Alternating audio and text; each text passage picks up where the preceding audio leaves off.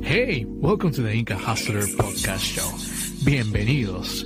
It's a podcast where we talk about life, culture, religion, food, politicians, travel, and more travel. Yes, it's a bilingual channel. Sí, hablamos español.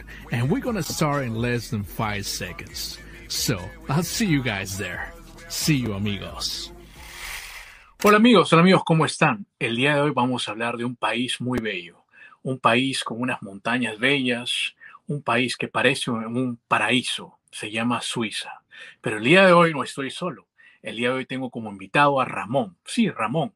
Ramón es un violinista y también un viajero y nos va a explicar cómo es la vida en Suiza, cómo es tener una familia en Suiza, y nos va a contar todas las cositas especiales que tiene ese país tan bello y admirable también. Bueno, lo tengo como invitado a, a Ramón y lo tenemos aquí en el programa. Bueno, vamos a invitarlo al programa. Muy bueno. Hola Ramón, ¿cómo estás? Muy bien, muy bien. ¿Tú qué tal estás? Todo bien, todo bien, gracias a Dios, estoy muy bien. Ramón, quería comenzar a arrancar contigo con esta pregunta, pero antes de arrancar, porque yo sé que te encuentras en Suiza, antes de arrancar con eso, quisiera saber, ¿cómo era tu niñez? Allá en Venezuela primero. ¿Cómo era tu niñez? Cuéntanos. Esa, es una pregunta muy interesante y a veces difícil de responder porque mi, mi niñez es una especie de popur, fue una especie de popurrí cultural que al final, ahora que soy adulto, eh, puedo ver lo, lo, enriquecedor que fue, ¿no? lo bueno que fue que, que yo tuve que eh, vivir todo eso. Pero em, en síntesis, yo nací en una familia eh, que de parte de madre era muy española, mi, el lado de mi madre es gallego 100%, y el lado de mi padre es muy, muy casi chauvinista, ¿no? Es muy venezolano, muy patriota. Entonces, eh, yo estaba allí eh, en, ese, en, ese, en esa mezcla, ¿no? Crecí y aprendí el idioma de, de mis abuelos, que es el gallego. De hecho, fue mi primer idioma porque yo me crié casi más con mis abuelos al principio al menos porque mi madre estudiaba medicina y casi nunca estaba. Eh, pero después, claro, el colegio era 100% venezolano, entonces tenía yo esa mezcla que al final eh, podría resumir lo que es Latinoamérica, que es una gran mezcla de muchas culturas que, bueno, se vieron obligadas a converger allí, en, en, ese punto geográfico. Entonces, sí. Entonces, digamos que tuviste una, una, niñez con dos culturas, digamos, ahí bien impregnadas, como la cultura de tu, de tu, de tu familia, como dices, gallega, y también bien venezolana. Sí, sí, sí, completamente, completamente. Sí, sí, sí. sí, sí. Bueno, entonces, ¿cómo así te eh, nació el tocar violín? Porque yo creo que eres violinista también. ¿Desde la niñez ya comenzaste o cómo fue? Cuéntanos. El, el violín es un instrumento muy ingrato porque requiere que tú sacrifiques demasiado para tener a veces un mínimo resultado. Entonces, mm. eh, ¿por qué digo esto? Porque todo violinista que desee dedicarse profesionalmente a la música clásica tiene casi de forma obligatoria que empezar cuando es muy niño. Entonces yo sacrifiqué muchas cosas de mi niñez para poder dedicarme a esto y yo no lo veía como un sacrificio, al menos al principio, ¿no? Em, encontré, yo, mucha gente me pregunta por qué yo empecé a tocar el violín y yo no estoy seguro, no tengo un recuerdo muy claro porque era muy pequeño, pero sí recuerdo que para mí los violinistas eran como superhéroes. Yo los veía en la televisión y eran como superhéroes. Yo decía, ¿cómo puede ser que alguien pueda tocar algo así? ¿no? Entonces yo le preguntaba a mi, a, mi, a mi madre cómo era tocar eso. Y ella me decía, bueno, mira, no sé, pero no tiene trastes. Claro. Entonces fácil no es. Yo no sé cómo hacen los violinistas para, para poder tocar sin trastes, pero fácil no debe ser. Entonces, eh, nada, yo me enamoré completamente de eso y fui, hice la audición en la escuela de música donde yo estudié en aquel entonces y, bueno, empecé a estudiar el violín y heme aquí. Sí, sí, sí. Bueno, entonces digamos que gracias por el violín también estás en Suiza. Total y absolutamente. Sí, sí, sí. Yo estudié, empecé a estudiar el violín a los seis años eh, y a la edad más o menos de 11 o 12 años ya yo sabía que quería ah, que esa fuese, que esa fuese mi, mi carrera y, mi vida. Entonces, a partir de ese momento, cuando un, violinista se da cuenta de que quiere hacer eso, empieza a dedicarse mucho más, ¿no? Entonces, a partir, sí, como de los 12 o 13 años, em, eh, me, me, me, vi estudiando dos, tres horas al día.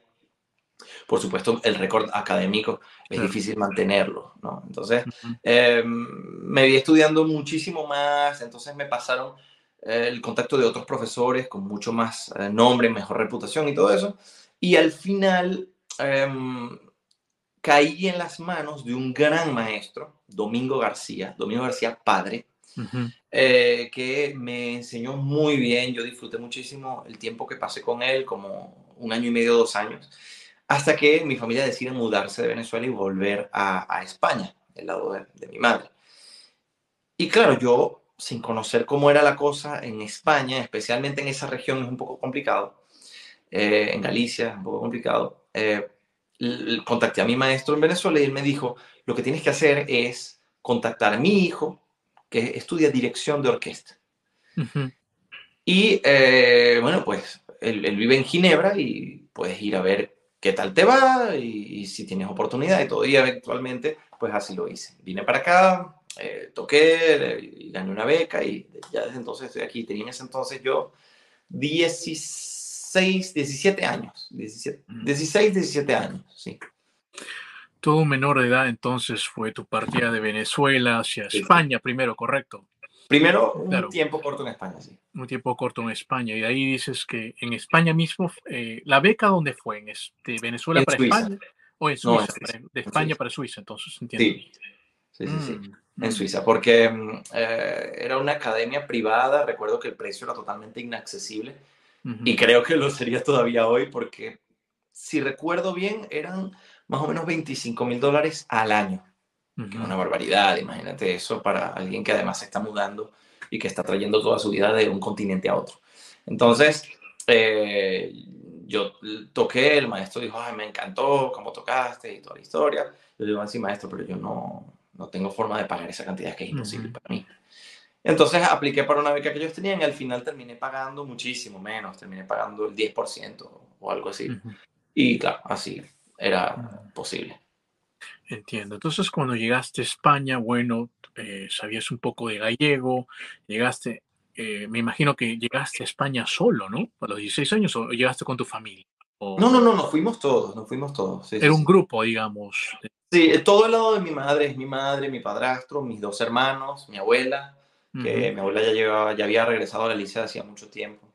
Mm. Pero en Galicia, em, aunque tú no hables el gallego, tú puedes vivir perfectamente. Es cierto mucha gente te habla el gallego porque para ellos es natural, pero en mi caso el gallego, yo aprendí a hablar, eh, es una cosa muy loca, pero yo aprendí a hablar primero el gallego que el castellano. Claro, ya después lo estudié en la escuela y el castellano fue mi lengua principal. Pero el, gallego para mí no... Es una, una lengua muy interesante el, gallego. Sí, sí, sí, me imagino un poquito de portugués tal vez también. Sí, lo más interesante del gallego, diría yo, es, es la cantidad de, de, palabras únicas que tiene en función del clima, porque Galicia es un territorio de bosques y mares, ¿no? Claro. Entonces hay, hay como cinco palabras diferentes para decir niebla, ¿no? Bretema, en función de la espesura. Entonces, bretema, néboa, eh, más. Wow, qué, qué, interesante.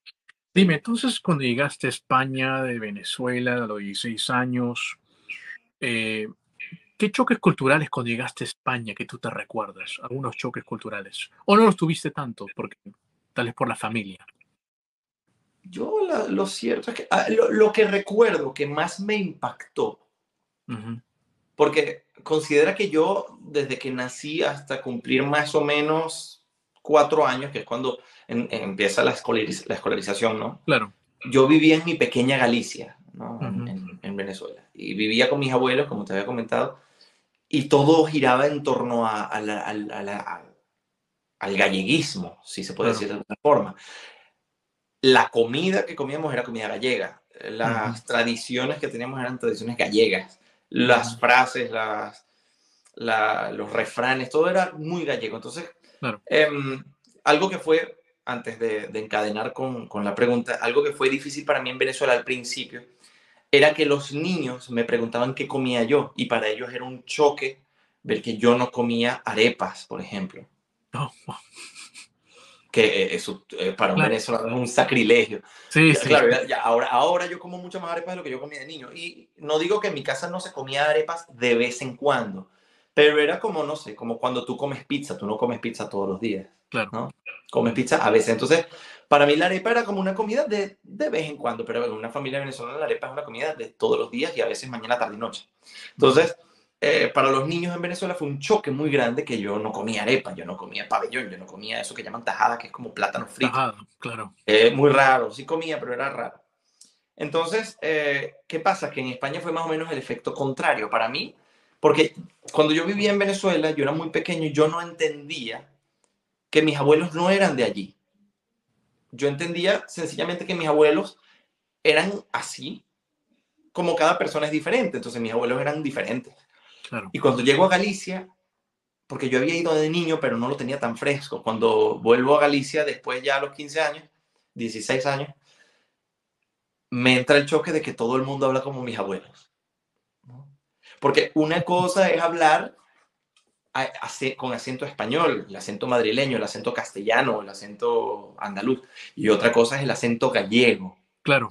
Y otra cosa es lo que yo llamo el gallegoñol, ¿no? Que, porque el, el gallegoñol es lo que más existe, que es un gallego que está muy castellanizado.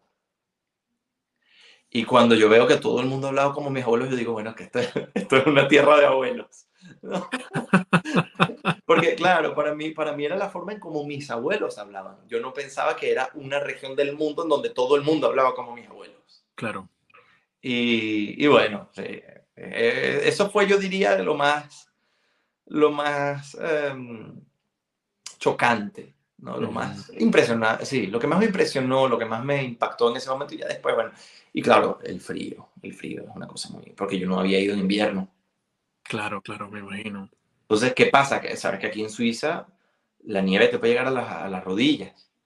En Galicia es muy raro que, que caiga nieve, pero el frío en Galicia se siente mucho más que aquí, mm. porque, porque es mucho más húmedo y te cala hasta los huesos. Mm. Entonces, el primer invierno que pasé allá fue durísimo, durísimo. Bueno, bebía yo congelado todos los días. Entiendo. Bueno, entonces te quedaste en España un, periodo de un año y tantos, un año no, No, no, no, mucho menos. Mucho menos. Si pasé seis meses es mucho. Oh, wow, pasaste seis meses. De ahí te dieron la beca, claro, para que te vayas a Suiza. Claro, claro. Me, me, acuerdo que tuve que hacer un, pequeño permiso para, porque yo cumplía años sí. eh, después de, del momento en el que empezaban los estudios. Entonces tuve que hacer un par de papeles, que no era nada del otro mundo, pero bueno, tenía que tener mi custodia en la academia, básicamente. Claro. Por un mes o así. Entonces viví en España ese periodo de sí, más o menos seis meses, mm, preparando mi, mi, mi, salida, digamos. Claro, claro, a Suiza. Bueno, de ahí te becan a Suiza. Sí. Y cuando fuiste a Suiza, bueno, ahí sí fuiste solo, ¿no? Totalmente, sí. Solo. Pero un año muy bueno. Eh, sí, sí, que yo sepa, ahí fuiste con dos maletas, ¿no? Dos maletas y con tu violín y creo que algo una, una laptop o por Exactamente. ¿Cierto? Sí, sí, sí. imagínate transportar eso. Bueno. Tengo una pregunta. ¿Cómo fue tu partida de España a Suiza? ¿Y qué choques ahí si tuviste? Cuéntanos. No era la primera vez que yo venía a Suiza, porque la primera vez que yo vine, vine en avión con una maleta solamente porque venía a hacer la audición, a ver si me aceptaban, porque si no me aceptaban ya yo no tenía nada que hacer. Eh, entonces, yo ya había venido y me quedé justamente en la casa de mi profesor, del hijo de mi profesor, que también se llama igual Domingo García, hoy en día es un director de orquesta muy conocido, muy famoso y muy bueno, muy talentoso. Y mm, eh, él me recogió. Entonces, lo primero que recuerdo cuando llegué, me bajé del avión y él me había explicado lo que yo tenía que hacer. Era muy simple, tenía que tomar un tren, porque cuando tú llegas a la ciudad de Ginebra, todos los trenes que salen del aeropuerto pasan por la ciudad de Ginebra. Entonces es muy fácil. Y me acuerdo que cuando iba el tren, estaban esas máquinas, nada estaba en castellano. Claro. Entonces, en Suiza tú siempre tienes que elegir entre o el italiano, el francés, o el inglés, eh, perdón, el italiano, el francés o el alemán. Y había una máquina que todavía existen, eh, que, donde tú compras los tickets, pues, directamente. Y yo estaba más perdido que el hijo Limber. Eh, voy a ir a meter, entonces, claro, cuando veo, yo tenía la euros y aquí es el franco suizo. Entonces veo a un señor que es el, el controlador del tren con sus aparatos, vestido de esa forma tan tradicional, con su chaqueta, su bigote que hacía así, eh, su sombrerito de boina casi. Y, y él no, sé qué me dijo, obviamente, y me ayudó ahí a meter las monedas, me dio el ticket y yo dije, madre mía, aquí la cosa es así, ¿no? Cuadrada. Entonces me bajo en la siguiente estación, él me dice que me baje, me bajo. Y recuerdo, porque era en invierno, y recuerdo que lo vi todo súper gris, muy gris. Dije, uy, eh, y además me chocó que había mucha niebla, era, eran unos días lluviosos. Y cuando me bajo, estoy en la estación de tren, la Gare Cornava, eh, sí, la Gare de Cornava, en, Ginebra, y estaba a reventar de gente, pero bueno, eso parecía Nueva York y, yo digo, uy, ¿dónde estoy? Este, no tenía miedo, pero sí pensaba, estoy lejos, estoy lejos y estoy solo.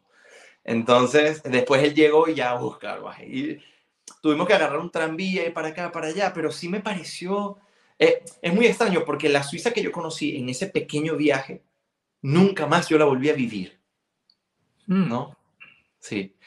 Fue fue una Suiza que realmente no existía. Era, era, era una ciudad de Ginebra que estaba más bien en, en, la interpretación que yo tenía en aquel entonces de cómo era salir de un país que no era hispano, cómo era salir de un país y entrar a un país que no era hispanohablante más bien, ¿no? Tal vez era también la situación, ¿piensas? La situación sí, que, ¿no? Y además que eh, este eh, domingo mi, mi tutor me hizo convertirme en adulto muy rápido y, no voy a decir a los golpes, pero de, obligado. O sea, me dijo, Ramón, si tú quieres ser violinista profesional, esto es duro.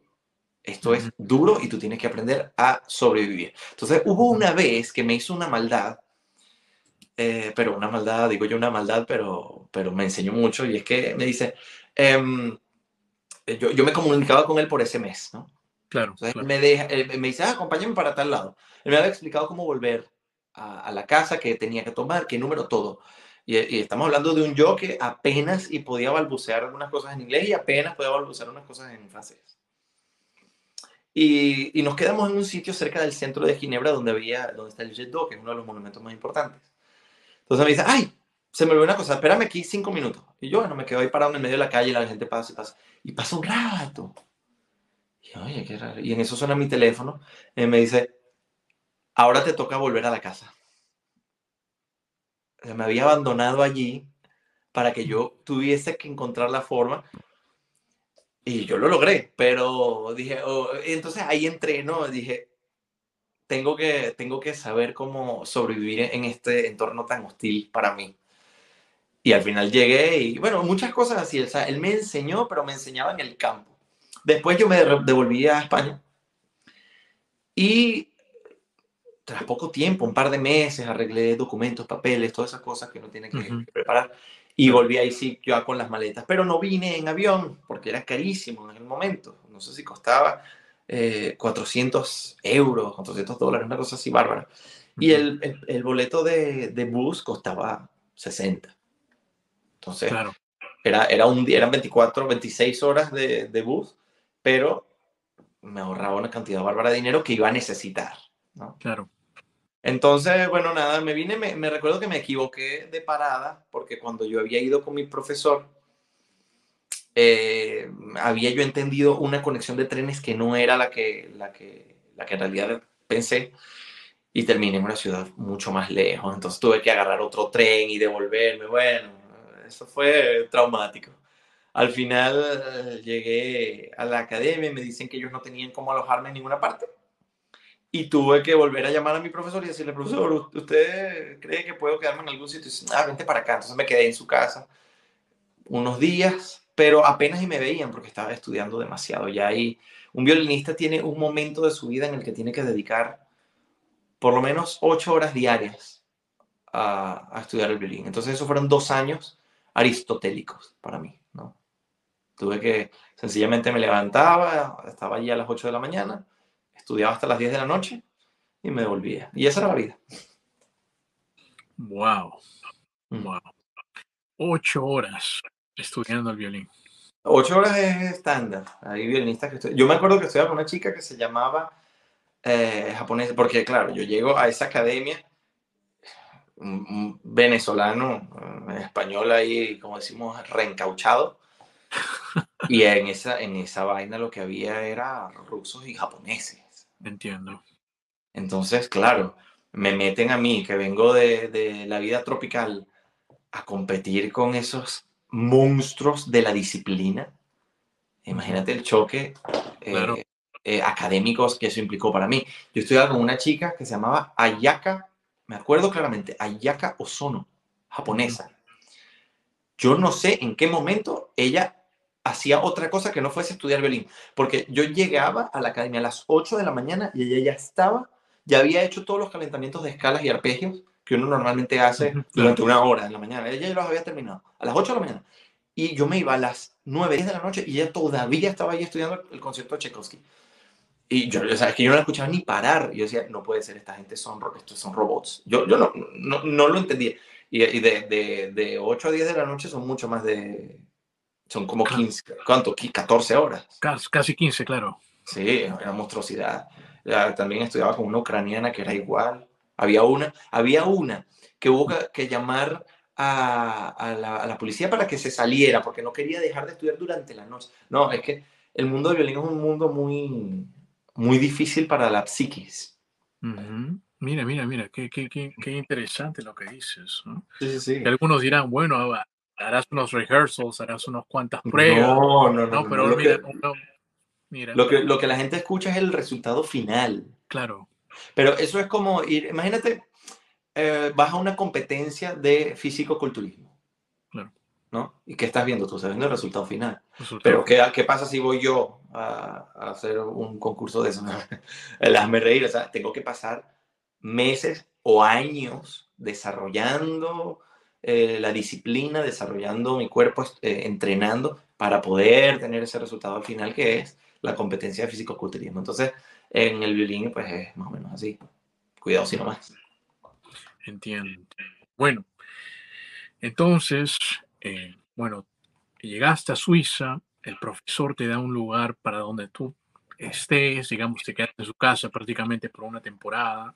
Sí. Eh, esa vida me imagino que debe ser muy dura para ti, especialmente como tú dices, que viste a ucranianos, a japoneses, a personas que son que digamos rusos y japoneses generalmente que son digamos, lugares disciplinados a comparación de América Latina. Claro, sí, sí, sí. Eso no quiere decir que no hay, porque hay, hay yo he conocido latinoamericanos uh -huh. que adoptan una disciplina oriental uh -huh. bárbara. Incluso yo mismo lo logré por un tiempo. El problema está, eh, el, el, problema radica en, en, dos cuestiones. La primera uh -huh. es físicamente cómo tú, cómo tú mm, puedes soportarlo, porque incluso hoy, no sé si se nota mucho, pero mi perfil izquierdo, para ti el derecho, pero mi perfil izquierdo está un poco deformado. Ahora no tanto porque ya yo no estudio como antes, pero todavía la mitad de mi cuerpo izquierdo es distinta a la del derecho. Puedes notar cómo tengo una clavícula mucho más alta que la otra. Uh -huh. eh, este, mi, el, el, hombro izquierdo está totalmente plano por estar tantas, tantas horas así. Y yo no soy el único, todos los violinistas profesionales. Conocí a un violinista profesional extraordinario que había perdido todos los dientes de la mandíbula eh, baja aquí. Claro, por el apoyo, ¿no? Que estás así. Sí, es que no es que tú aprietas, ¿no? Sino que es mucho tiempo. Bueno, él, él también uh -huh. tendría, porque yo nunca tuve problemas dentales, pero uh -huh. él apretaría más, tenía tensión, no sé, tuvo que operarse, uh -huh. se le pudrió una muela, o sea, toda una historia. Y mm, bueno, esa es la primera, la cuestión física, y la, la segunda es, por supuesto, la mental, cómo tú logras mantener eh, la concentración tanto tiempo, porque al principio ya tú lograr una hora de, de trabajo es difícil, pero con el tiempo tú te vas acostumbrando, ¿no? Digamos que de una forma eh, tibetana a tener uh -huh. ese ritmo de vida. Hay, hay, hay, muchos que dicen, muchos profesores que dicen que eso no sirve para nada, que tú no debes estudiar tanto.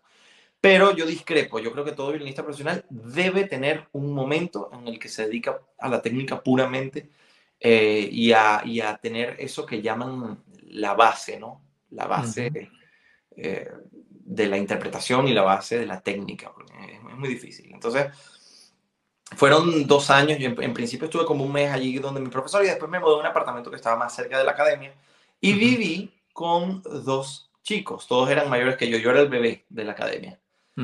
Em, uno era suizo-alemán y el otro era de un país pequeñito en, en, en, Europa, si quieres, del este, muy, muy al este. Hay gente que dice que eso es más bien Asia Central, que es Georgia, sobre Azerbaiyán. Georgia. Eh, un violinista extraordinario, extraordinario. Un eh, paréntesis, ¿en qué idioma se hablaba? En la academia se hablaba sobre todo en inglés, porque los japoneses y los rusos no tenían interés de aprender francés.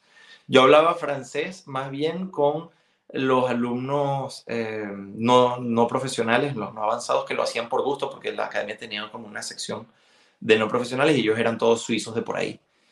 Eh, entonces eran eh, francófonos y, y, aprendí así con ellos. Yo nunca estudié inglés. Eso también por ser músico yo creo que uno tiene un poco de facilidad con la escucha. Entonces el inglés y el francés lo aprendí sobre la marcha. Ya después en la universidad sí tuve que estudiar todo en francés, pero eso ya fue más tarde. Fueron dos años de disciplina y de hecho yo dejé la academia porque ya sentía que estaba perdiendo un poco el norte. Mm. Sí. O sea, le, dejé, la, la, vida dejó de tener sentido para mí después de dos años porque... Estás dedicado completamente a eso. Total y absolutamente, era lo único que hacía. Nada más, es que imagínate lo que es eso. Wow, wow. Es que ni salía, no tenía amigos, nada, nada. Era del lunes a domingo, pero el domingo nos dejaban tener una pausa desde las 2 de la tarde. Mm. Entonces, era no, muy difícil. no, no, no, quiero ni acordarme ya. Además que, claro, con el dinero y todo eso tendría yo problemas, porque yo pasaba de Venezuela, donde el salario es nada, al menos en mi caso, a España, donde el salario era medio, a Suiza, que es uno de los países con los salarios más altos del mundo y los costes más altos del mundo. Entonces, comer se transformó en un desafío en algunos momentos. Dime, entonces tú dices que duraste ahí dos años. Sí, en la academia. Entonces duraste, eh, duraste dos años, internaste prácticamente y dedicaste tu vida al violín totalmente. Sí. Y después de esos dos años, ¿qué ocurre? Em, ¿Qué pasa? Que en la Academia de Violín, en donde estaba, te daban un diploma de solista internacional. Vamos a ponerlo muy entre comillas, solista internacional. Claro. Pero, ¿qué título universitario es ese? O sea, ¿a quién le importa? ¿No? Porque tú para ser solista internacional no necesitas ningún papel, necesitas tocar como un semidios. Entonces, yo digo, mira, a ver, yo necesito un diploma universitario de verdad de una universidad. Y la universidad en, en Europa y en Estados Unidos y en todas las grandes universidades del mundo, es el Conservatorio Superior, Conservatorio de Música. Entonces digo, bueno, voy a hacer la audición en el conservatorio aquí, a ver cómo me va. Y bueno, nada, realizaré mis estudios. Aquí es un bachelor y después tienes que hacer un posgrado, ¿no? carrera y luego posgrado. Y puedes hacer otro posgrado después si, si tienes ganas. Entonces hice la audición, me acuerdo que fue durísima. Había en ese momento, para dos puestos, para dos puestos, em, dos plazas había solamente, Em, me parece que fueron 25 o 30 violinistas. Y me acuerdo que había una gente que tocaba muy bien, muy bien. Entonces, nada, yo hice la audición, digo, bueno, bueno, si hay dos plazas para 30 violinistas, vamos a ver qué pasa. Y gané, gané, junto con otra chica. Entonces dije, bueno, tan mal no estaré, ¿no? Em, y, nada, ahí empecé a estudiar el violín de forma universitaria que era muy distinto a la vida de la academia porque ya tenía otras materias. Era una, una universidad, pero bueno, música. Mira, wow. Sí, sí. O sea que pasaste, mira, esta prueba y competiste, me imagino, con gente, como tú decías, tremenda, que todos tenían, estaban todos casi al mismo nivel. Sí, sí, sí, sí, sí. Eh, en, en, el violín, cuando tú te dedicas profesionalmente a esto, hay gente que es extraordinaria. Y después hay gente que es casi un genio. Entonces, contra esos que son dotados, yo no voy a decir súper dotados, pero dotados, muy dotados, no tienes nada que hacer, porque es una cuestión que tú, además de la disciplina que ellos han tenido, tienes que haber nacido con eso y tienes que haber tenido un muy buen profesor desde niño, porque mis profesores fueron muy buenos, pero quizás el error fue más bien mío por no haber entendido la disciplina, o ellos no supieron explicarme la disciplina que yo debía haber tenido desde que era muy, muy pequeño. Claro, también era, es muy difícil para un profesor de violín decir eso, porque tú no sabes qué niño va a ser violinista profesional y cuál no. Entonces mi profesor, él, no sabía, a lo mejor yo dejaba el violín y él había perdido su tiempo. Entonces eh, hice la audición y cuando pasé y quedé ya en la universidad, me mudé de Ginebra a Sion, que es otra ciudad a dos horas y media de, de Ginebra. Es la cual, la que fuiste a la universidad, correcto, y la cual este, es una de las universidades más nombradas ahí de, Suiza, ¿no? Es una de las mecas que digamos, porque una creo que, es que es Suiza también. Sí. Mm, claro, claro. Bueno, cuéntame entonces en ese lapso que tú estabas entre los estudios, estudiando, pasaron dos años que estabas ahí en, en Suiza, ¿no? Eh, me imagino con toda esa dedicación, estudiando. Tú también tenías una novia en Venezuela. Sí, sí, sí, sí, sí, sí. Esa, esa fue la, la, historia neo-shakespeariana. Em, ella y yo nos conocimos en el colegio, yo tenía 14 años, ella tendría 12 o 13. Y, bueno, para mí fue amor a primera vista, o sea, yo toda la vida estuve enamorado de esa mujer y entonces cuando yo me voy a España es que ella se digna a decirme lo que, lo que ella sentía. Yo digo, bueno, buena hora, está bien. Entonces, bueno, yo volví a Venezuela mm, antes de mudarme, ¿no?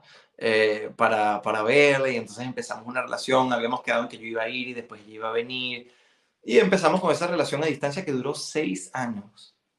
Seis años.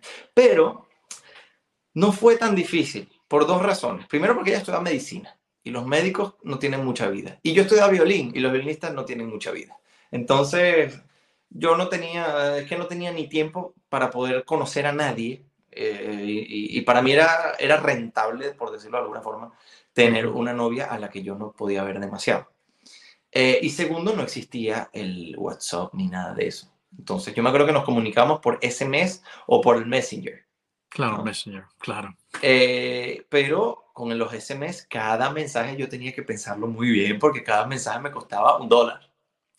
Entonces, eh, eh, me sentía un poco como en la, en la época victoriana, ¿no? Cuando uno tenía que enviar las cartas y esperar. Claro, Y creo que eso le dio un poco de magia también, porque hoy en día yo siento que todo es mucho más fácil, mucho más rápido.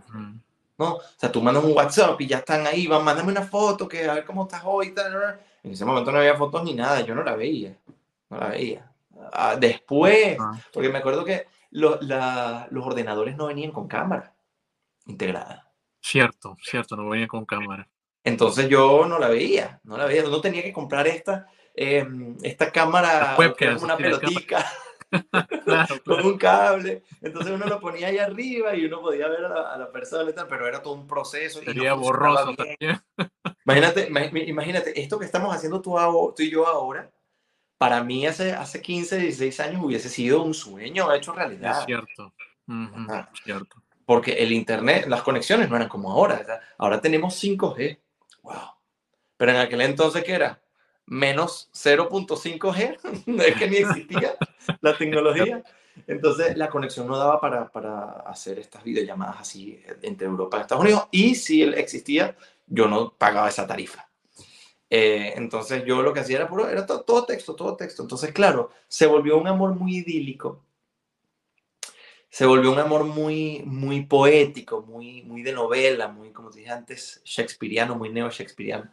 Eh, muy así de, de me corto las venas por ti y, y, así se mantuvo hasta hoy, o sea, que me casé con ella, tuvimos nuestro bebé, fue realmente maravilloso. Yo creo que gracias a todas esas experiencias, fue un cúmulo de muchas cosas, es, que, es que tengo esa relación tan profunda y tan intensa con ella después de, de 10 años de casados casi, ¿no? Sí. Claro, claro. Sí, sí, sí, y, y eso eh, quería decirte porque fue una relación a larga distancia en la cual tú estabas estudiando, ella también creo que estudiaba medicina. Sí, sí. ella creo que se iba a España, se casaron creo ese mismo día, cuando ella llega a España, o al día siguiente, algo por ahí. Ah, sí, sí, sí, ella, ella imagínate, estudió medicina cuatro años, pero eh, de Venezuela salió con un gran trauma porque los médicos venezolanos, bueno, no solo venezolanos, en muchos sitios de Latinoamérica, tienen un gran mérito y es las cosas que tienen que ver, las cosas que tienen que aguantar. Claro. Y, y en Venezuela el crimen en ese momento estaba por las nubes. Y eh, lo, lo, que más se ve es que es una cosa muy loca. Lo que más se ve en los hospitales, lo que se veía en, el, en aquel momento en los hospitales eran heridas de, por arma de fuego. Entonces, eh, ella tenía que lidiar con eso en las rotaciones y en, la, en los estudios y todo y, llegó un día en el que dijo, mira, no. Pero lo que más nos deprimió fue el hecho de eh, saber que en España cambiaban la ley y que para poder eh, ejercer ahora necesitabas dos años de experiencia en tu país de origen. Entonces eso significaba que íbamos a tener que esperar todavía dos años y medio o tres a que ya terminara más dos años de, de, trabajo, más uno o dos años de papeles, o sea, casi una década. Yo dije, no, no, no. Claro, claro, única opción es casarse, claro. Vente, nos casamos y ya veremos qué hacemos, porque es que esto... A ver, y yo le dije, si tú quieres, yo, yo puedo esperar todo lo que tú quieras, pero ¿cuánto más? O sea, estaría ella ahorita viniendo. Claro, claro. Entonces dijo, no, ella dijo, no, y además que la calidad de vida que... Y todavía me lo dice, no, mira, fue la mejor decisión que pude tomar, porque no, no, no, no. Es mejor tener, dedicarte aquí en Suiza a cualquier otra cosa que tener que lidiar con, con cosas tan feas allá. Y me quito el sombrero con los médicos venezolanos que todavía hoy están ahí entrándose a golpes, ¿no? Con eso. luchándola ya, definitivamente. Bueno, entonces, eh, llevas viviendo un tiempo ahí en Suiza, eh, uh, fuiste a la escuela, el cual tú aprendiste francés, ahí las clases serían francés todas, me imagino. Sí, sí, ahí sí ya no había para dónde. Claro, para dónde francés, ya está. Sí, sí, sí, me imagino. Entonces comenzaste a estudiar poco a poco, así, después vino la novia, se casaron. Eh, ¿Y cómo así se les inició el viajar a tantos lugares? Cuéntanos, y cuéntanos también tu experiencia de, de tus primeros viajes, porque también creo que fuiste al Asia también, uno de tus primeros viajes. Cuéntanos. Sí, sí, sí. Bueno, pues imagínate, yo conocía en aquel entonces Venezuela, porque había nacido allí. Conocía España, porque era el país de mi familia, y conocía Suiza, porque, bueno, porque estudiaba allí. Y un poquito Francia, porque había pasado con el autobús y una vez me tocó hacer escala allí, entonces pude ver la Torre Eiffel y yo estaba ahí todo contento pero nada más. En mi familia, no, no, no, no voy a decir que éramos pobres, definitivamente no éramos ricos, pero diría que era una clase media muy justa. Entonces, para nosotros, eh, cuando hablo de cuando estábamos en Venezuela, era totalmente impensable poder ir a ninguna parte que no estuviese en, en el país, ¿no?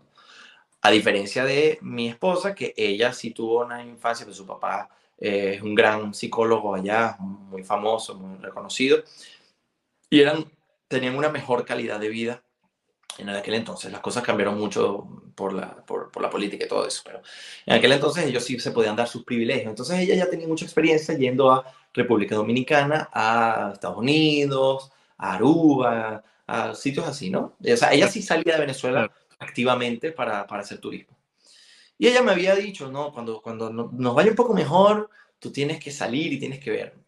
Y algo que es muy característico en mí es que yo llevo todo a la potencia, ¿no? Todo, todo lo mío tiene que ser extremo. Si voy a hacer algo, tiene que ser extremo. Si voy a hacer una actividad, no hago esa actividad, sino que lo hago al extremo. Aunque a veces me salga un poco mal, no me importa, pero quiero hacerlo al extremo. Entonces, eh, recuerdo que eh, hice un concurso para una plaza de trabajo, la gané, y cuando me empiezan a pagar, ya tenemos una vida más estable, todo normal, les digo, bueno, mira, vamos a, vamos a, a viajar a algún sitio, eso que tú dices, ¿no? Yo sí, bueno, que podemos ir a Estados Unidos, República Dominicana, y yo me repite todo lo mismo, yo, ah, déjame pensar. Entonces, fui a mi trabajo y yo eh, allí es, una, es un sitio muy internacional, ¿no? En Ginebra. Y hay gente de todas partes del mundo. Y estoy hablando con una señora que luce de la India. O sea, que son muy morenos, de, de cabello liso, pero así muy, la tez muy oscura. Sí. Estoy hablando con ella, es muy, es muy, muy, muy em, amiga mía. Y me di, y yo le digo, y entonces, y, y, y para las vacaciones te vas a la India. Y dice, ¿A, ¿a dónde? A la India. No, es que yo no soy de la India. ¿De dónde eres? De Malasia. ¿De, de dónde? De Malasia. Y yo digo, Malasia. ¿Sabes? Uno de esos sitios que uno escucha, pero, pero tú no piensas activamente en Malasia. Entonces me digo, Malasia. ¿Y, ¿Y qué tal es Malasia? Ah, te mueres, me dice. Me encanta Malasia. Yo digo, ¿en serio? Malasia. Y entonces me entró tanta curiosidad, tanta curiosidad, que fui inmediatamente ahí a, buscar todo sobre Malasia. Y descubrí que la bandera es como la de Estados Unidos, Uh. Pero con una, ¿no? Con la media luna esta y la... Claro, la- una lunita ahí. Sí, y, y digo, "Madre, qué bandera tan extraña. Entonces cada vez me iba metiendo más Malasia, Malasia, Malasia. Y digo, ¿cuál es la capital de Malasia? Kuala Lumpur. Eh, Yo no sé si en Perú es así, pero en Venezuela cuando tú quieres decir que algo está imposible, o sea, botado en el culo del mundo, tú dices, no, o sea, estás en Kuala Lumpur, ¿sabes? O sea, imposible, muy lejos. Y digo, "Ah, Sí, ya". lo he escuchado. Sí, sí, ¿no? Eh, dicen, ah, eso está- O dicen, otra gente dice Timbuktu, ¿no? Dicen, Ok. "No, esa, esa está allá donde el diablo botó las chanclas, ¿no? En, en Kuala Claro. Lumpur. Y, y- y digo, Malasia. Ese mismo día compré los billetes y nos fuimos a Malasia. Ese mismo día. Sí. Y o llegué y sea le la sorprendiste a ella. Sí, sí, sí. Le dije, mira, nos vamos a Malasia. Y ella, ¿qué? Malasia. Entonces sí, cuando me pongo a ver, ¿no? Que las Torres Petronas, que... Y, y dije, bueno, pero mira, ¿sabes qué? ¿Por qué no en lugar de ir a Malasia, vamos a todos los países que podamos visitar en un mes? Claro. Y yo, bueno, vamos pues, ok. Y ahí yo me puse como loco a buscar todas las conexiones, los vuelos, y me volví un experto en buscar ofertas y, y me di cuenta de que uno en realidad puede viajar a lugares muy exóticos y quedarse en buenos sitios de, con poco dinero, siempre y cuando lo hagas con mucha antelación. Porque yo estoy hablando que la emoción mía fue tal que yo lo compré en, en septiembre y el vuelo era en julio. O sea, casi un año antes. Mm, Claro, claro. Eh, y, y- y así fue, y, y claro, cuando, recuerdo que cuando tomamos el avión desde Madrid, llegamos a Jordania, hicimos una escala en Amán, y después hicimos otra escala en Bangkok, eh, de esas que el avión para, Claro, claro. tú no, claro, tú, tú no te bajas, sino que tú te quedas esperando y después vuelve a salir. claro. Y cuando llegué a, a Malasia, lo primero que me sorprendió fue el choque del aire caliente, como en Venezuela, ¿no? Muy Claro, parecido. claro. Te bajas en un país tropical y te llega ese golpe Sí, de, de- de aire caliente. claro. Es tropical. Es- increíble, la, la, la emoción y, y verlo y decir, qué lugar tan distinto, dónde estoy, ¿no? Sí. Eh, eh, y ahí creo que, creo que en Malasia son las rupias, entonces ver el dinero. O sea, la primera vez que tú te vas tan lejos de tu zona de confort Claro. es sin duda un choque muy grande. Es un choque muy grande. Y yo recuerdo Malasia con muchísimo cariño, me encantó. Estuvimos allí unos días. Después fuimos a las Islas Malvin, eh, Maldivas, no Malvinas, Mal- Maldivas. Eh, la- eso es una cosa espectacular. ¿no? Bueno, no sé si habrás ido, pero cosa espectacular, el agua cristalina, bellísimo. Y eso que fuimos en época de monzón, entonces sí Mm. tuvimos algún día. Pero mira, la gente no recomienda ir a Asia en época de monzón. Yo diría que no está tan mal, porque mitiga el calor. Claro, claro. Entonces que te caigan esas lluviecitas así, más bien refresca y como hace tanto calor casi que se evapora al momento y no... eh, no, no, la verdad es que no, yo, no recuerdo que el clima jugase un, un rol negativo en, en ese viaje. Me imagino que también tienen eh, su... Hubo un día que sí tuvimos una tormenta tropical muy fuerte, pero fue un día. Y después de las Maldivas fuimos a... ¿Dónde fue? Otra vez a Kuala Lumpur y después fuimos a Bangkok, a Tailandia. Tailandia. Qué desastre. Imagínate, yo pensaba que Malasia era como Tailandia y que Tailandia era como Malasia. Yo pensaba que en Malasia me iba a encontrar, bueno, burros en carreteras de tierra, con gente vendiendo en la calle, en el sur. No, nada que ver. No sé si habrás estado en Kuala Lumpur, La pero... ciudad definitivamente es una ciudad bien desarrollada. Y de las Petronas que están ahí. Ujú. Sí, una, una Claro, claro. cuando yo veo eso y digo, ya va, pero yo estoy ¿dónde? Y cuando, claro, y en Bangkok todo lo contrario. En Bangkok eso sí es un desastre. Eso sí es un desastre. Claro, claro. Tiene Pero parte, existe pero- cierto orden en el caos. ¿no? Ujú. Ellos saben cómo vivirlo. Y, y yo lo recuerdo también, al principio fue, o sea, las primeras horas en Tailandia, yo me quería ir. Me sentía sucio, ¿no? Me sentía, ¿sabes? Pero así que le vas agarrando el truco, Claro. yo diría que fue de los lugares en donde más me divertí. En. Tailandia, entonces. Sí, sí, sí, sí, sí. sí, sí. De- también fuimos a ¿qué, qué otro país? Fuimos a Indonesia, a Bali. Todo el mundo Ujú. hablaba y habla todavía de Bali, Bali, Bali. Ujú. Bali a mí no me pareció, me, me gustó. La gente lo infla, ¿cierto? No he ido Demasiado. todavía a Bali. No he ido todavía a Bali. No, no, no, no, una cosa exagerada. Una cosa muy exagerada. mucho. Muchísimo. eh, tiene cosas muy bonitas, sí, sí, eh, eh, no, sin lugar a dudas. Pero yo no creo que tenga nada que envidiarle a países de alrededor que no tienen tanta fama. Yo no sé por qué Bali tomó, por- cómo se hizo tan, tan, tan famoso. Ujú. No sé por qué. Pero bueno, me alegra que les vaya bien. Conocí allí a un, a un guía que hablaba español, imagínate. Ah, bueno, qué lujo, porque siempre hay inglés, siempre. Sí, sí, sí, sí. Y Sí. nada, me divertí, pero no fue, no fue, no cambió mi vida. Ujú. Pero lo demás, eh, sin duda alguna. Ah, y, y claro, y fui a Singapur. Ah, Es un país muy interesante para mí. Increíble. Me, me dio una pena porque yo había preguntado aquí a gente que había ido y me dijeron, no, no, no gastes tantos días en Singapur, que no vale la pena. Yo me quería quedar siete días y me dijeron, no, no, dos días vale. Y yo me quedé dos días. No, qué error. Qué lástima. Porque Singapur a mí me pareció fabuloso, fabuloso. Ujú. Eh, De hecho, creo que es un gran modelo eh, para otros países. Debería ser, deberíamos muchos hacer lo que hacen en Singapur porque las políticas que tienen en Singapur para el medio ambiente son envidiables. Yo creo que deberíamos copiar ese modelo en muchos lugares. Bueno, en Suiza no, Suiza tienen unas políticas muy buenas también para el medio ambiente, pero en otros lugares sí deja mucho que desear lo del medio ambiente. Este, esta parte del, del- del podcast se llama, lo llamo yo el jueguito de los países. Ok, Te voy a nombrar algunos países que son muy conocidos y algunos países en los cuales has estado tú. Y quiero que me digas lo que se te viene a la mente. Puede ser frases, palabras, lo que se te viene a la mente. lo primero. Lo primero que se te viene a la mente. Ok, De repente se te viene a la mente, no sé, este, no sé, cualquier plato de comida, dilo nomás, cualquier cosa. ok, ok. Bueno, comenzamos con el primer país. Rusia. Eh, eh, esos bailes que hacen así. El Valle de Moscú, claro. Sí. Ok, va a otro país. Colombia. Frutas exóticas. Mm, Sí. a ver. Indonesia.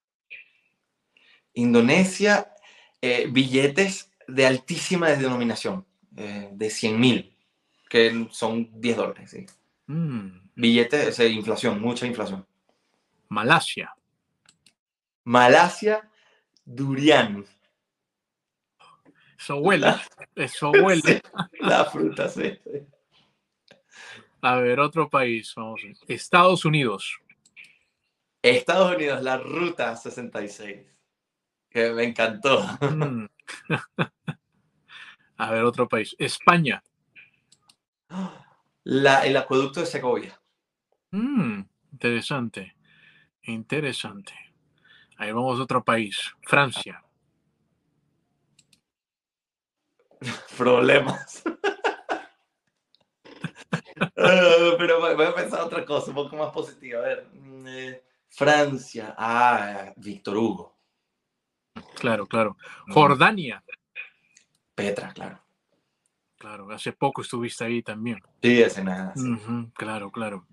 A ver, otro país por ahí. Alemania. El muro de Berlín. Mm. China. Uf, desorganización. Mm. Sí, sí, sí. y- pero, pero, a ver, voy a buscar otra. Pero si digo algo negativo, quiero decir algo positivo también. Ah, las montañas de Huilín. Mm. Las famosas estas. ah. Maravilloso. Bueno, interesante, interesante. A ver, otro país por ahí. El Brasil. El Cristo Redentor. Mm. México. Tacos. Comida muy buena. Perú. Machu Picchu y Nazca. Mm. Sí. A ver, tu madre patria, Venezuela. Venezuela, pienso en historia, historia, en, en documentos, en investigación. Lo que pasa es que he dedicado mucho a hacer cosas al respecto, entonces pienso en Venezuela y pienso en cosas muy interesantes de historia que, que puede uno descubrir, ¿no? Mm, Sí, sí, por supuesto. Venezuela tiene tanta historia, tanta inmigración también que hubo en esos Sí. tiempos cuando Venezuela, bueno, tú sabes, fue, digamos, la meca de Sudamérica, el país más rico de Sudamérica, que también lo fue, Sí. ¿no? Sí, no, sí, por supuesto. Dime, tú has estado en muchos países, que conoces, bueno, muchos países, y te he visto viajando en pareja generalmente. ¿Cómo tú haces para viajar ahora con tu hijo últimamente y tu pareja, la familia entera? Eh, me imagino que debe ser un poquito más complicado, o tú piensas que eh, si organizándote y todo lo puedes hacer y todo el mundo lo puede hacer. Cuéntanos un poquito. ¿Cómo Claro, haces tú? Lo que pasa es que uno, ah, yo creo que puede dividirse en dos Ujú, partes, en dos, en dos formas, ¿no? Cuando viajas en pareja y después cuando viajas con hijos. Entonces, cuando viajar en pareja, que viajas con una mujer, eh, uno quiere protegerla mucho más, ¿no? Claro. Entonces, eh, en mi caso al menos, yo sé que no me puedo quedar en lugares en donde tengo que compartir el baño. Yo, no, yo sé que no me puedo quedar en lugares, porque hay mujeres que son muy guerreras y hacen todo eso, incluso más que uno. Pero eh, yo sé que mi esposa es muy delicada y, y también ella tiene una piel muy, muy delicada. Entonces yo sé que no puedo meterme en lugares en donde tengo que compartir el baño, en donde tengo que, en donde no está muy limpio. Claro, Cuando uno claro. viaja solo, yo, hay siempre, claro, por supuesto. Claro, yo he viajado solo. Yo hace poco iba yendo para Moldavia y tuve que dormir en un banco en la calle porque el hotel no me abrió la puerta. Y uno lo hace. ¿sabes? Claro. Eh, Uno es un poco más guerrero. Pero mm, cuando viajas con, con- en pareja, uno trata de cuidarlo más. Pero sí que tiene el lado positivo de que eh, puedes dividir las cargas, ¿no? Sobre todo si tienes que hacer trabajos de mul- multimedia o videos para YouTube como nosotros. Entonces, ella se ocupa de una parte, yo me puedo ocupar de la otra. eh, los- yo llevo los pasaportes, ella lleva los tickets. Y así nos dividimos un poco más el trabajo. Entonces, en ese, en ese aspecto es mucho más positivo, mucho más fácil. Ahora, viajar con un bebé, madre mía, eso, eso sí que requiere mucha planificación, mucha planificación. Eh, ella, puedo decir que orgullosamente no se dejó nada, en ningún momento el bebé necesitó algo que nosotros dijimos, uy, se nos quedó en Suiza. No, ella tenía ya todo muy estructurado, pero el nivel de organización que hay que, hay que tener, sobre todo para viajar en países un poco más extremos, como podría ser Jordania, digo extremo eh, muy entre comillas, ¿no? Pero claro, no es lo mismo para nosotros irnos a Alemania o irnos a Italia que irnos al Medio Oriente. Entonces, eh, la planificación es muy difícil. También yo eh, lo llevé un poco al extremo porque eh, nos estábamos moviendo demasiado. Nunca estuvimos, eh, nunca estuvimos en el mismo hotel durante más de dos días. Entonces era dos días, agarrar las cosas, irse. Dos días, agarrar las cosas, irse. Y para el bebé fue también un, un trabajón que se portó extraordinariamente bien. Pero, pero aprendí en ese viaje a Jordania que eh, hay que tener un ritmo muchísimo más eh, relajado, mucho más estable. Y es agarrar un hotel más caro.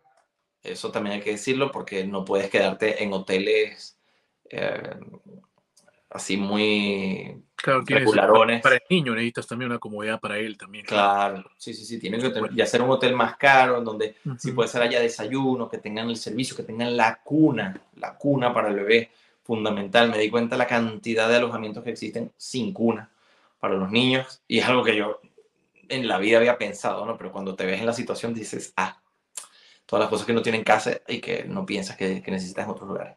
Entonces, eh, bueno, pues eh, yo diría que es, se puede, se puede hacer, pero necesitas pagar más necesitas muchísima más organización y necesitas tomarte las cosas con calma, con mucha calma. Ujú. Porque si no, es que el niño se puede enfermar y si el niño se te enferma, se acabó. Es cierto, es cierto, sí, porque te pude ver, como tú dices, en Jordania con tu hijo y, y con tu hijito, y digo, oh, wow, o sea, viajando con bebé, ¿qué, qué, qué tal la organización que debe tener ese hombre? Sí, sí, sí, sí, sí, no, muy fuerte, pero le doy el crédito 90% a mi, a mi esposa que de verdad tenía todo planificado como un reloj suizo. Increíble, la verdad es que chapó. Sí, sí, me imagino, me imagino totalmente. Bueno, dime, este, ¿qué cositas, bueno, tú que ya viviendo un buen tiempo en Suiza, ¿qué cositas, me podrías nombrar tres cositas que te gustan de Suiza y tres cositas que quisieras mejorar de Suiza? A ver, eh, que Suiza me encanta, te podría decir mil cosas. Suiza, a ver, lo que pasa es que también hay que pensar en Suiza como el terreno, ¿no? La tierra, lo que tal. Luego Suiza, lo que significa Suiza en, en, cuanto a su estructura como país. Y luego Suiza como lo que es Suiza en función de los suizos. Claro. Entonces te voy a decir una de cada una. Está bien. Entonces, yo diría que Suiza, en tanto a sus paisajes, está en mi top 3 del mundo. De hecho, aquí muy cerca de mi casa está uno de los miradores que después de haber recorrido tantos lugares, yo considero todavía que es uno de mis favoritos en el mundo. Es bellísimo ver los Alpes con el lago y los viñedos, la organización, todo bonito, todo perfecto.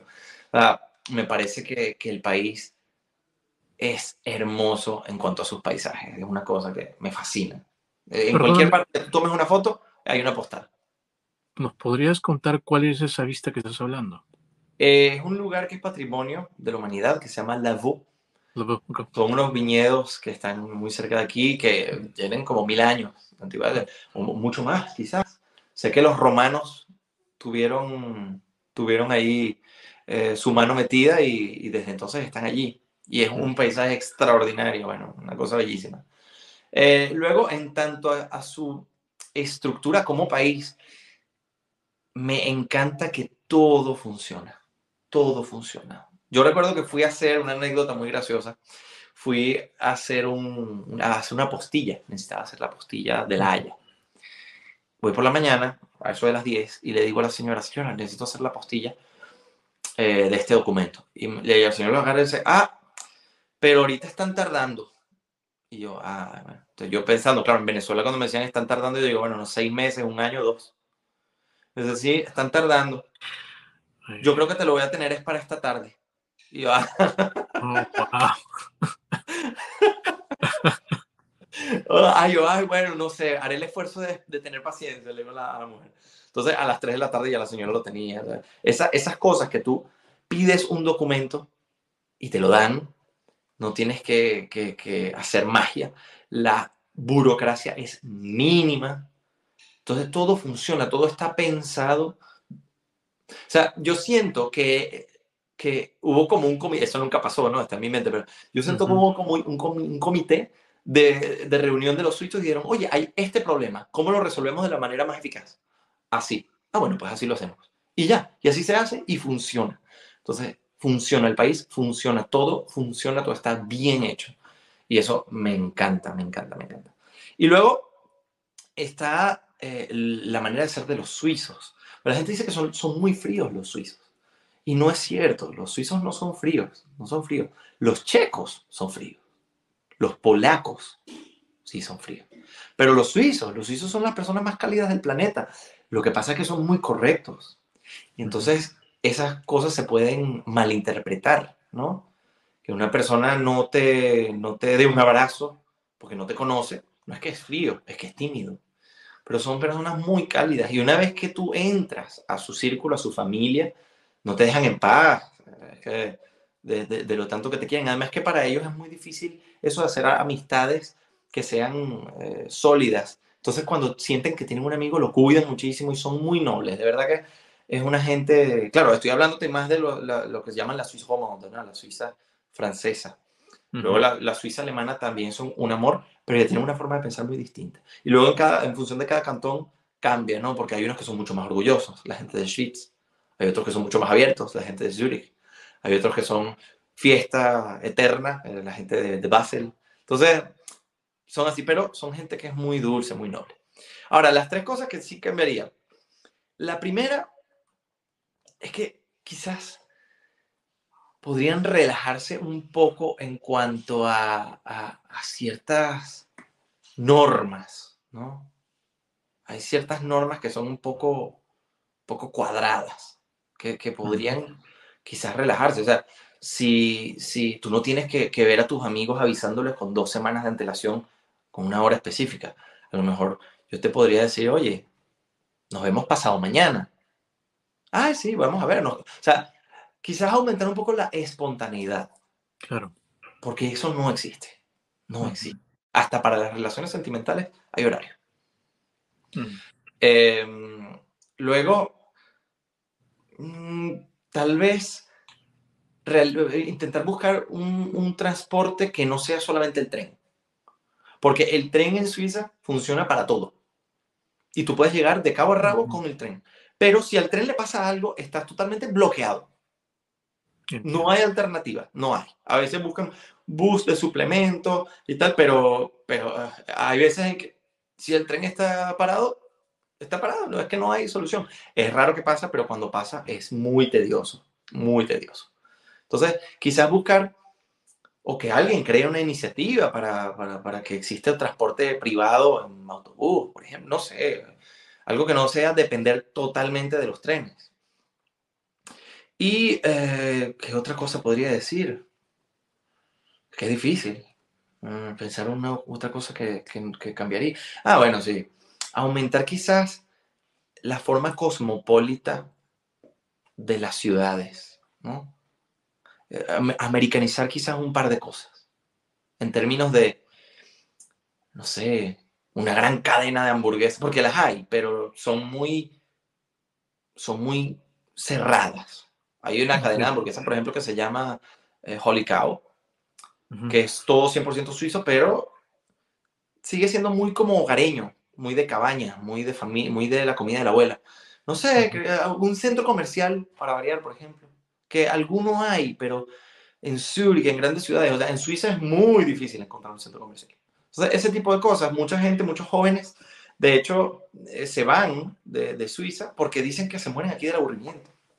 Para mí está bien, yo soy una persona muy de estar en casa y de, yo me divierto más eh, leyendo libros que, que, sé yo, yendo a un centro comercial. Pero sí, hasta para mí a veces digo, oye, estaría bien irse, no sé, a ver una película, porque aquí los cines no están en un centro comercial, los cines están en una parte de la ciudad que es un cine. Entonces, falta un poco como esa vibra, ¿no? Pero bueno, yo también creo que con el tiempo irá, irá mejorando. Ahora, a mí cuando me dicen, ¿no? Que en Suiza, ¿qué, ¿qué, se puede hacer? Yo le digo, ¿qué, se puede hacer? Puedes ver montañas, puedes ver paisajes, puedes ver montañas, paisajes. es eso. Yo quiero recalcar algo aquí porque lo que dijiste es, eh, me llamó mucho la atención. Eh, en que también tenemos de pensar, ¿no? Algunos piensan que los europeos son fríos, ¿no? Eh, tú dices que los suizos no son fríos. No. En eso te doy la razón, eh, porque conozco Suiza, he estado tres veces ahí, y es también eh, que, como tú dices, los suizos son unas personas que tienes detrás de su círculo, una vez que esas detrás de su círculo, son, no te dejan en paz, como tú dices. Sí, sí, sí. Y también hay que verlo como una persona, tal vez un turista no lo aprecie tanto como una persona que vive ahí o al menos que conozca un suizo, ¿no? Claro, sí, sí, sí. Entonces, totalmente. Entonces, a, lo que yo voy también es que también uno también tiene que respetar también las cosas y también eh, aceptar que la otra persona tiene tal vez unos protocolos. No significa que son, que son personas frías. claro, claro. Totalmente, totalmente. Lo que pasa es que eso se debe a la forma en cómo han vivido siempre. Porque en Suiza, como lo que te decía al principio, todo funciona tan bien que en los pueblitos que están abotados en la montaña, ahí ellos tienen su escuela, tienen su ambulatorio, tienen, o sea, tienen todo. Entonces ellos no necesitan salir. Y pasan toda su niñez y, y, parte de su adolescencia en el pueblo con la gente que ellos conocen, con los amigos de toda la vida, con la gente de toda la vida. Y de repente les llega alguien foráneo que puede ser un suizo, ¿ah? no necesariamente tiene que ser un extranjero, puede ser un suizo. Y ellos, para ellos es difícil. Entonces necesitan tiempo. Claro. No, para nosotros es mucho más fácil, porque el latino es mucho más eh, fiestero eh, y no, no necesariamente, eh, sé que es un poco contradictorio, pero no necesariamente en tanto que a la fiesta, sino fiestero en su forma de ser. Claro. ¿no? Lo sabemos para nosotros, Claro, es, es, más fácil, incluso para el español el español es una persona muy abierta. Pero un suizo que ha estado toda su vida en su pueblo, que come su queso, que, que hace su... Y de repente te meten ahí un, extranjero que, que, tú no sabes. Entonces, claro, ellos es, es, asimilarlo. Y para el suizo es muy importante tomarse su tiempo, ¿no? Y ya después, bueno, como tú bien dijiste, los suizos no te dejan para después te quieren invitar para todo. También quería tocar un punto aquí en que tú también lo dijiste en una de tus eh, conversaciones, uno de tus blogs, en uno de tu, otro canal alternativo. Eh, dijiste también que eh, para un latino a veces es bueno vivir en un país que está en el, en el subdesarrollo, como Latinoamérica, la mayoría de países latinoamericanos, en el tercer mundo, y venir a, a Europa porque eso nos, digamos, es un empuje que tenemos, ya que hemos estado en un, sector como eh, Latinoamérica, y cuando venimos ahí, venimos totalmente a, progresar, a sacar todo lo mejor de nosotros. Claro, claro. Explicaros un poquito más de lo, de lo que querías decir en tu, en tu blog. Eh, ¿Sabes cuál es el problema de Latinoamérica? Para muchos latinoamericanos, y, y bueno, también se puede ver en algunos lugares de Europa del Este o de países pobres en general. Eh, porque, claro, uno dice eh, tercer mundo, esa era una terminología de la Guerra Fría, ¿no? Claro, la Guerra pero hoy en día, cuando tú dices un país del tercer mundo, te refieres a un país que, bueno, que está lamentablemente en el subdesarrollo.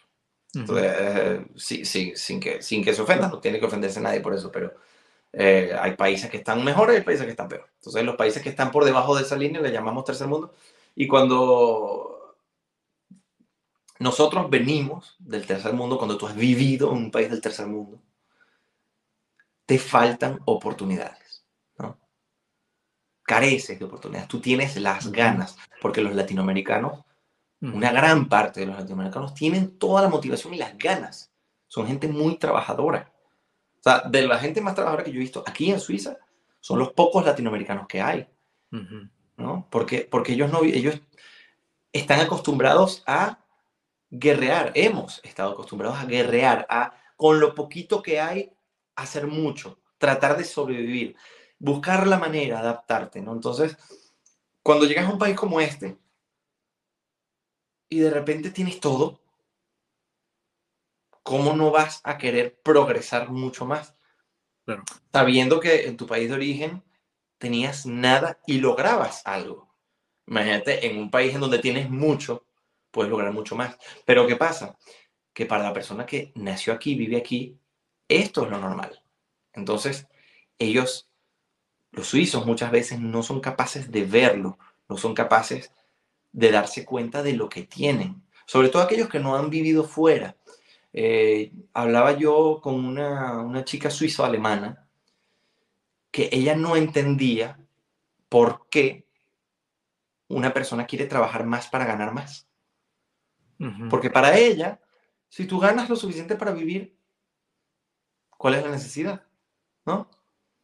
Entonces, en mi caso, por ejemplo, yo vivía en una ciudad que estaba dos horas y media de mi trabajo. Yo todos los días iba dos horas y media, ida y dos horas y media vuelta, todos los días. ¿Pero por qué? Porque me ahorraba algo así como dos mil dólares haciendo eso. ¿No? Claro, es un esfuerzo considerable. Cinco horas de mi vida se iban en un tren pero al final, con el tiempo, logré pues realizar un proyecto que me tardó, me, llevó cinco años de trabajo, pero lo logré a costa de haber sacrificado eso, ¿no? Un suizo jamás haría eso, jamás. ¿Para qué? Un suizo, es raro que tú veas a un suizo que ahorre, que ahorre de verdad. Porque ¿para qué? Si viven en Suiza, dinero va a haber. No tienen necesidad. ¿Para qué van a vivir en un lugar que no es tan cómodo? Si pueden vivir, gastarse todo su sueldo en un lugar muy cómodo y darse la, la Belle ¿Para qué? Si igual están en Suiza. O sea, si no dejan de ganar dinero por un lado, pueden ganar dinero por otro, porque hay mucho. Eh, aquí hay todo, no tienes necesidad, no vas a pasar trabajo, nunca vas a pasar hambre en Suiza, jamás. Nunca vas a tener problemas con, eh, con, con la medicina, con, con, la salud. ¿no? Entonces, ¿para qué vas a hacer un esfuerzo si Suiza te lo da todo? Pero uno, uno que llega aquí una persona de otro país que llega con la costumbre de haber padecido tantas cosas que no había y de, y de repente te dan todas estas oportunidades que te comes al mundo. Te comes al mundo. Entonces, yo digo, siempre digo que haber nacido en Venezuela fue de las mejores cosas que me pudieron pasar porque me enseñó muchísimo, muchísimo, muchísimo. Yo, sin duda alguna, no, no habría llegado a donde llegué si no fuese por las cosas buenas y las cosas malas que me enseñó Venezuela. Sí, sí, lo entiendo, lo entiendo totalmente, lo entiendo totalmente y de verdad lo que has dicho, estoy de acuerdo contigo. Yo sé que has viajado mucho, has estado por todo el mundo, eh, has estado ya casi 64 países o más. Tengo una pregunta, de todos los viajes que has hecho, de todos los viajitos que has hecho, ya por lo que has podido ver alrededor del mundo, ¿Qué cosas tú te llevas después de ese viaje? Que por ejemplo saliste a Malasia. ¿Qué cosas te llevas de esos viajes? Te dices, yo no vas a viajar más, vamos a suponer. ¿Qué te llevas de toda esa experiencia de viajes? ¿Cómo tú lo resumirías? Ah, que todos, todos somos idénticos. No importa de dónde vengas, no importa. Sobre todo los niños son idénticos, desde Kuala Lumpur hasta Argentina, desde Canadá hasta Botswana. Todos son iguales, todos son iguales. Lo que nos diferencia es algo que en realidad es muy pequeño, muy pequeño, pero el fin ulterior, ¿no? la, la meta ulterior de todas las personas es igual y cómo hacen, cómo viven su vida, es exactamente lo mismo. Lo, que hace que la gente se comporte de una forma diferente, ¿no? Por ejemplo, hay gente que es mucho más, si lo quieres decir de una forma más agresiva o menos agresiva, es la condición de vida del lugar en el que están y las cosas por, por las que tienen que, que, luchar eh, para poder sobrevivir. Pero en síntesis, todos buscan exactamente lo mismo. Todos, todos buscan lo mismo. Y cuando tú los conoces, te dan cuenta que en realidad no son tan diferentes. No son tan diferentes. Al final, todos buscan lo mismo y, piensan muy parecido. A, mí me sorprendió mucho conocer, eh, por ejemplo, a musulmanes muy devotos, muy devotos, muy, muy devotos, muy, muy, muy, centrados en su, en su credo y en su cuestión. Y son idénticos y piensan igual que los hinduistas en, en Indonesia. Y, son corrientes totalmente opuestas. O la, la gente de, de una, una, una, pequeña secta, si quieres, que hay aquí en Suiza, eh, como que son como los Amish estadounidenses. Claro, como los Amish, claro. Hay, una, hay como unos Amish aquí suizos. Los menonitas, así, claro, por supuesto. Ajá, y, ellos son idénticos, idénticos a los, a los eh, de Saudi Arabia, de Arabia Saudita y de, y de Bahrein y Qatar, y la misma cosa, la misma cosa. Ellos creen que son distintos y es por eso que se pelean, porque ellos creen que son distintos, pero no lo son. Y yo no soy indiferente a, qué sé yo, a un noruego, muy poco. Sí, las cuestiones, o sea, nos diferenciamos de nuestras cosas culturales. A mí me gusta comer la arepa o me gusta comer el fondue y a él le gusta comer lo que sea que coman allá en Noruega. Pero son, son diferencias nimias. En todo lo demás somos muy parecidos, todos. Y buscamos lo mismo al final. Es cierto, sí, buscamos lo mismo, definitivamente. Sí, ser, feliz. Al final todo el mundo lo que quiere es ser feliz. Es cierto, y buscar algo mejor. ¿Es fácil para un latino eh, emigrar a, Suiza?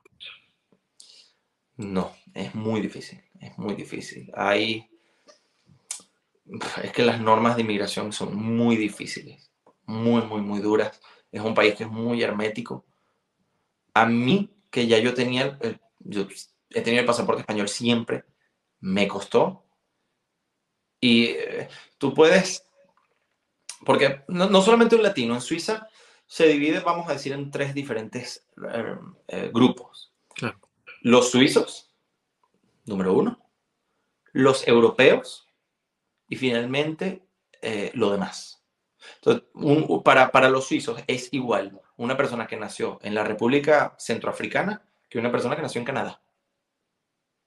la dificultad para poder vivir es la misma.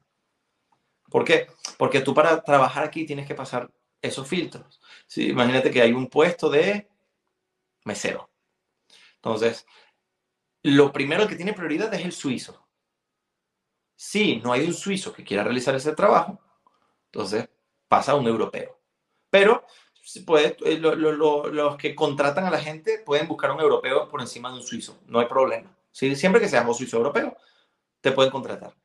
Y luego, si no consiguen a nadie en Europa que pueda realizar ese trabajo, entonces acuden a la lista de países terceros.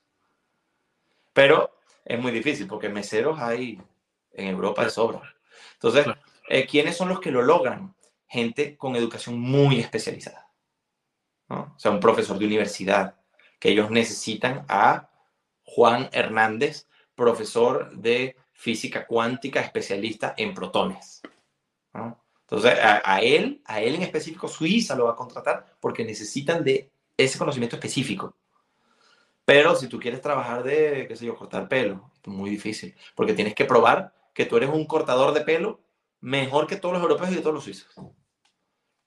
Entonces es, difícil, pero no hay diferencia entre latinos y, qué sé yo, americanos o japoneses. Es, es lo mismo para todos. Sí, sí, claro. claro, siempre y cuando tengas un trabajo con esas destrezas, ¿no? destrezas requeridas para que tengas competencia también. La competencia, claro, claro. Y además que eh, también eh, puede ser, hay, hay, otras formas, hay dos maneras más. La otra forma es que tú trabajes en una multinacional como Nestlé. En Estados Unidos. Por ejemplo, tú trabajas en Nestlé en Estados Unidos y ellos te envían para acá. Entonces te dan, pero eh, esa gente le dan un permiso, una, una, una, residencia que no es... Pues en Suiza hay como 20 tipos de residencias, todas para una cosa diferente.